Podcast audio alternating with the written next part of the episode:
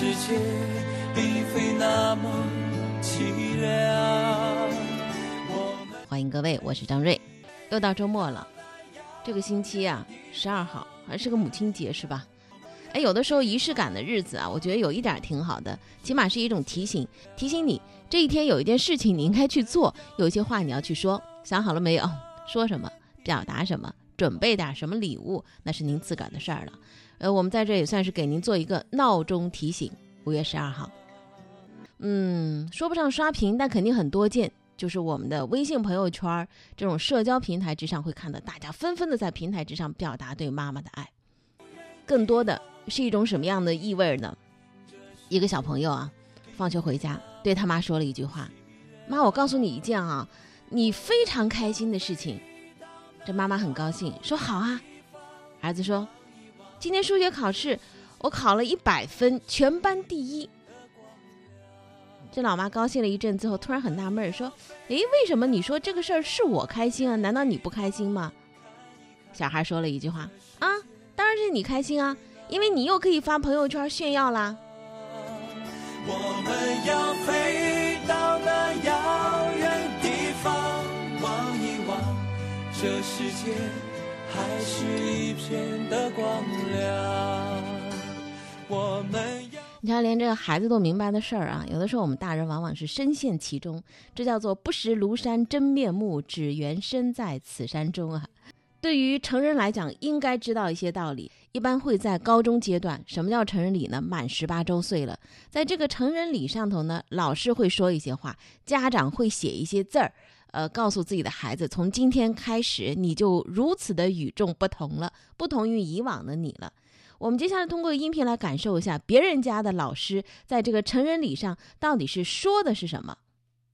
充满向往，你们渴望成功。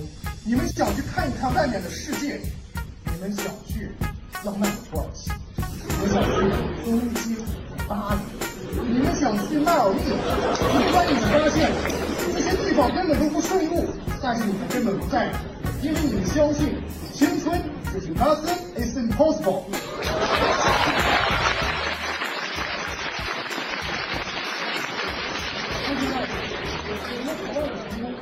你们也渴望着在成年之际，听到老师告诉你们，在未来人生的道路中如何才能成功。但是很遗憾，今天我不能告诉你们如何成功。在过去的五年里，我上得了讲台，跑得了操场，改得了作业，写得了文章，开得了班会，访得了家长，骗得住情种，破得了迷茫。更重要的是，我忍得住工资不涨。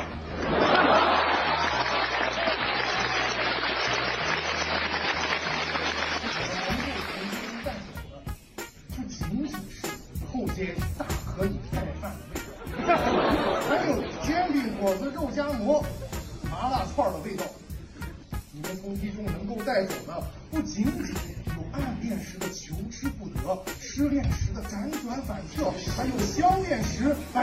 老师对你无情的拆散。我还要对大家说一声感谢。感谢你们不断的吐槽学校的食堂，因为你们的吐槽，教职工餐厅的饭菜也得到了很大的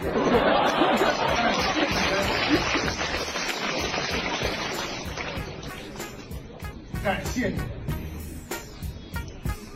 感谢你们，感谢你们谈 恋爱时的遮遮掩掩，因为你们的低调保护了你们老师还是一个单身狗的自尊。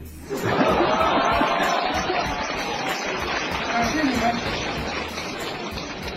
感谢你们，感谢你们把做过的题错了一遍又一遍，因为你们加着引号的笨，让很多老师跟自己孩子的关系更加的亲近。最后的一句话：二零一六级高考必胜！这可是一个物理老师，我们有没有感觉是被物理耽误的一位语文老师啊？特逗，在孩子们十八周岁的成人礼上，山东泰安一中二零一六级的成人礼上的高三物理老师于斌是京剧频出，现场笑声不断。聆听那些细微的声音，汇聚那些柔弱的能量，每一个故事都是开端，而不是结束。哇，好大的一只老虎！快快报上名来，饶你不死！哼哼，我是创业路上的啊拦路虎。看招！政策、财力、心力、营销、内控，创业面面观，解读创业的每一面，让创业者不再骑虎难下，而是如虎添翼。二零一九年一月三十号，中国证监会呢就科创板上市公司持续监管办法试行和科创板首次公开发行股票注册管理办法试行公开征求意见。那么同一天呢，上海证券交易所就设立科创板并且试点注册制的相关配套业务规则公开征求了意见。最近，宁波创业创新学院也为院内的高新创新型企业上了一堂科创板的公开课。我们呢做了一些采访和一些资料的汇总。为了协助宁波本地科技创新类企业及时把握机遇，了解科创板的基本内容，宁波创业创新学院与毕马威中国联合为宁波的创新型企业上了一堂科创板上市实务公开课。广发证券投资银行部总监蒋勇：那科创板的企业面向的这个范围是很广的，可能没有收入或者没有利润，甚至没有现金流。各种情况理论上都是可以上科创板的。上市条件对于很多企业来说，最核心的就是两点：一个点是什么样的类型的企业可以上，就是所谓的我的行业范围，什么行业的企业能上，这是大家比较关心的。第二个就是它的上市的财务标准，我达到什么条件。从中可以发现，科创板的推出对于科技创新型企业体现了高度的包容，而对于工业软件、医疗大数据、石墨烯、碳纤维、陶瓷件等宁波聚集度已经较高的战略新兴产业来讲，科创板可以给他们装上一个发展的动力马达。宁波碧城生态科技有限公司总经理刘亮：啊，我们主要是从事环保行业，主要围绕这个土壤修复、水处理，包括固废处理这三大板块，然后主要的业务啊在河湖。治理湿地公园、海绵城市这几个重大的这个板块来重点划分。我们今年的成长性是我们整个中商空间就是成长性最高的一家企业。我们现在也在谋划这个科创板上市的这个事情啊。那您觉得从您自己的判断来讲，上板的难度或者说你们的这个具体的需求会是在哪里呢？上板的难度，因为我们成立之初啊，其实我们是奔着主板上市来的。但主板上市的话，因为它对你的营收，包括你的三个会计年度的成长性是一定的要求。但是我们想从最基本的科创板上市的话，能从这个公司从小的时候就是初创阶段就非常的正规规范，然后科创板上市，然后再去主板，然后这样做一个迁移，我觉得可能会更更有帮助。对于新生的科创企业来讲，科创板呢，让他们看到了进一步发展的希望。而对于宁波的这些优势产业和企业来讲，更大的动力是什么？让他们能够进入到产业链的上游。在目前上交所公布受理的科创板申报企业名单当中，宁波呢共有两家企业在名单当中。中国风险投资有限公司投资经理李豪，那我们肯定会对宁波一些部分的企业。会一些分析，看他们符符合资格，后面有没有机会去做这个科创板？因为科创板作为可能在主板啊、新三板之外，可能另一个平台，也是一个很好的机会。不管投资机构啊、银行啊，或者我觉得金融机构都会有一部分呢会去查看，包括政府，政府也会经常积极去促使这个。企业登上一个那种科创板平台，它主要是希望鼓励一些就是有一些自身研发能力的人，资金可能更容易的募集，这样的话促使它的研发能力。更希望以这种技术啊，以科技来推动企业的发展。机构可能更看重的是企业的未来发展。作为本次活动的主办方，宁波创业创新学院也正在全力协助和推动企业进军科创板，在打造创新驱动新引擎上呢，再下大功夫，逐步采取有力措施，推进科创板企业上市。宁波创业创新学院常务主任朱文文，因为企业的一个资本路径这块的一个操作啦，其实它是一个长线的过程，它并不是我说我企业要达到一定规模之后马上就可以走向资本市场，它是要经过一系列的规划的。整体来讲，我们当时的一个初心是想说，有这方面接下来要走资本路径的啊，这些企业，比如说科创板要上市或者是主板上市的这些企业，比如现在他们的规模可能在几千万啊，接下来他们有这方面的一个倾向性，然后给他们传递的一些信息，无非就是我们在走资本市场的路程过程当中，你有什么需要注意的，包括我们怎么怎么去做这个策划，它都需要这个路径的一个规划的。那这个路径规划中需要我们专业的会所、专业的律师事务所，包括证券。公司参与进来，帮助这家企业一起往前推进，它才能顺利的上板或者顺利的上市。我们也希望通过我们的努力，能够让我们宁波的一些企业能够到接触到这些东西，然后让他们对于这方面有更好的一个认识，也能够大大活跃到我们宁波一些资本市场的一些运作。我是赵庆，呃，宁波创业创新学院的联席董事长。创业一定要有使命感，啊，有追求。有格局，希望您继续收听 FM 九二宁波新闻综合广播，天天说事儿，生活比新闻更精彩。呃，中央纪委国家监委网站在昨天下午发布的消息，云南省委原书记秦光荣涉嫌严重违纪违法，主动投案，目前正在接受中央纪委国家监委纪律审查和监察调查。沉寂多年。六十九岁的前云南省委书记秦光荣突然刷屏，有了新消息，那就是主动投案。退休赋闲在家，去职云南省委书记四年多，他隐藏的不可谓是不深。虽然前有河北省政协原副主席艾文礼、河南省人大常委会党组副书记、副主任王铁等人，但是正省部级的官员的投案自首，尤其是省前省委书记主动投案，秦光荣还是中共十九大之后的第一人。他主政云南期间，曾经告诫全省官员：官员要与人为善，不能因为一点利益就举报。自身清白、干实事儿的，也不要怕举报。云南一百封举报信，可能六封是实的，言犹在耳。那么这位高官还有一个笔名叫做林林啊，呃，翻身落马，到底呢还是凋零了？他上一次进入公众的视野，算起来有些年头了。二零一四年的十月十四号，新华社发布的消息正是他卸任云南省委书记，接替者为时任省长李继恒。在此之前，这一番重要的人事调整已经有征兆，也就是泛珠三角区域的行政首长参加的联席会议，唯独云南派出的是副省长。换帅对于一九五零年十二月生的秦光荣来讲，尚未达到正省部级官员退休年龄。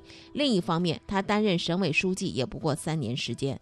那么更大的背景来看，那个时候的云南省原副省长沈培平、云南省委原常委、昆明市委书记张田心、云南省委原书记白恩培等先后落马，云南政界震荡远未平息。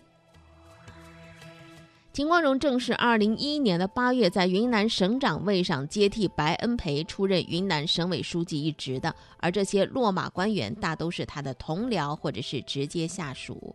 所以一时间，外界对于中央决定当中关于秦光荣的“另有任用”四个字充满好奇。别看字面语言普普通通，别看官方文件当中很是常见，内涵却大不相同。比如说，当时任无锡市委书记毛小平在“另有任用”之后，平调到了该省的供销总社工作，最终落马。所以这四个字对于秦光荣而言，到底意味着什么？坊间议论纷纷，舆论莫衷一是。人们希望。秦光荣真的能够像他离任发言时所讲的那样，十六年来始终兢兢业业，不敢有丝毫懈怠，致力破解改革发展难题，探索富民强滇之路。那么，秦光荣呢？据说在这个嗯云南省委中心学习会上，还有云南部分新任厅级领导干部的任前谈话当中啊，都是表达出了自己的那个。呃，这样的原话说：“光干净不干事儿不行，干事儿不干净也不行。”等等，提出这样一些要求。毕业于衡阳师范专科学校中文系的秦光荣，据说很有文人情怀。他曾经用零零笔名发表过多个诗歌作品，同时也有《永远的香格里拉》《七彩云南》《云南美》等歌曲的这个词作者啊。刚才在节目开场的时候说了，这个星期啊有一个日子。五月十二号，母亲节。从某种意义上来讲，从节日的这个到来，其实就像闹钟提醒一样，提醒你这个时候应该做点什么，最好隆重一点，也为潜伏的爱意提供一个表达的出口。也别在朋友圈里头不断的表达你对你的母亲到底有多爱了，如此深厚的爱还是静悄悄的好，因为你的朋友也许并不认识你妈长啥样呢。那好，我们就来看看啊，看看在这样的一种提醒和表达当中，人们到底要表达些什么。小杰说：“我是一个学生，我存了很久很久的钱，我给我妈买个很贵的泡脚盆儿。一开始吧，我妈很嫌弃花这冤枉钱，还不如直接用这个。”塑料盆儿、塑料桶来泡，但还是每天都用着，用坏了也舍不得扔。这位叫荣的说，第一次给老妈过节日还是在初中的时候，给她做了一张贺卡，悄咪咪的放在她枕头底下，制造惊喜。收到贺卡，老妈虽然嘴里吐槽说：“哎呦，真丑”，但眼里呢透出满满的欢喜。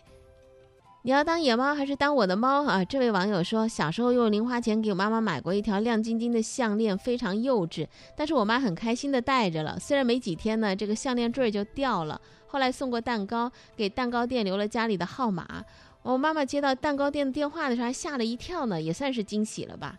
这位叫做焦英俊不英俊的说：“我从上幼儿园开始给他做的贺卡，我妈到现在都保存着。现在你看，我都大学毕业了，他还放在一个盒子里，每次搬家都带上。”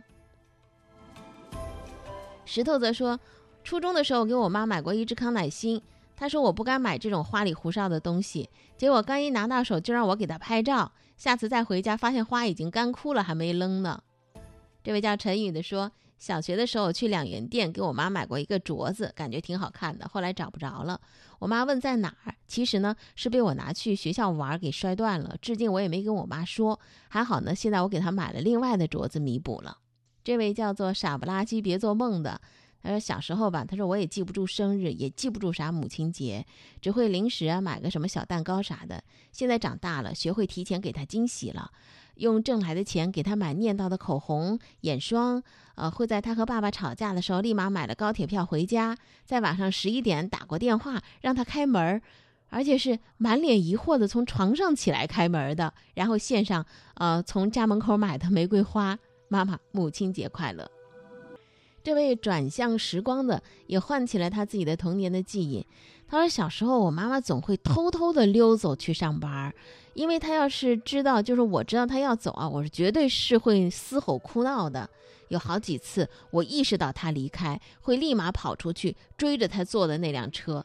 现在我已经人在家外，他追着我的离去的脚步，一句句的问候，便是我们来往的最亲密的礼物吧。”相信啊，在微博之上的这些网友的表白，也会唤起你心中的一个念头。真的，也许这个日子，或者说其他的很多类似的日子，都是一个闹钟提醒，提醒你此刻应该记得点什么，应该做点什么。呃，最好隆重一点，隆重不了也没有关系，只是为自己潜伏的爱意来提供一个表达的出口。感谢各位的收听，生活比新闻更精彩。看夕阳徘徊在天迟迟不愿落下山。天空和大地，这一切让它留恋。你终究还是要离去，来不及说一句。一阵风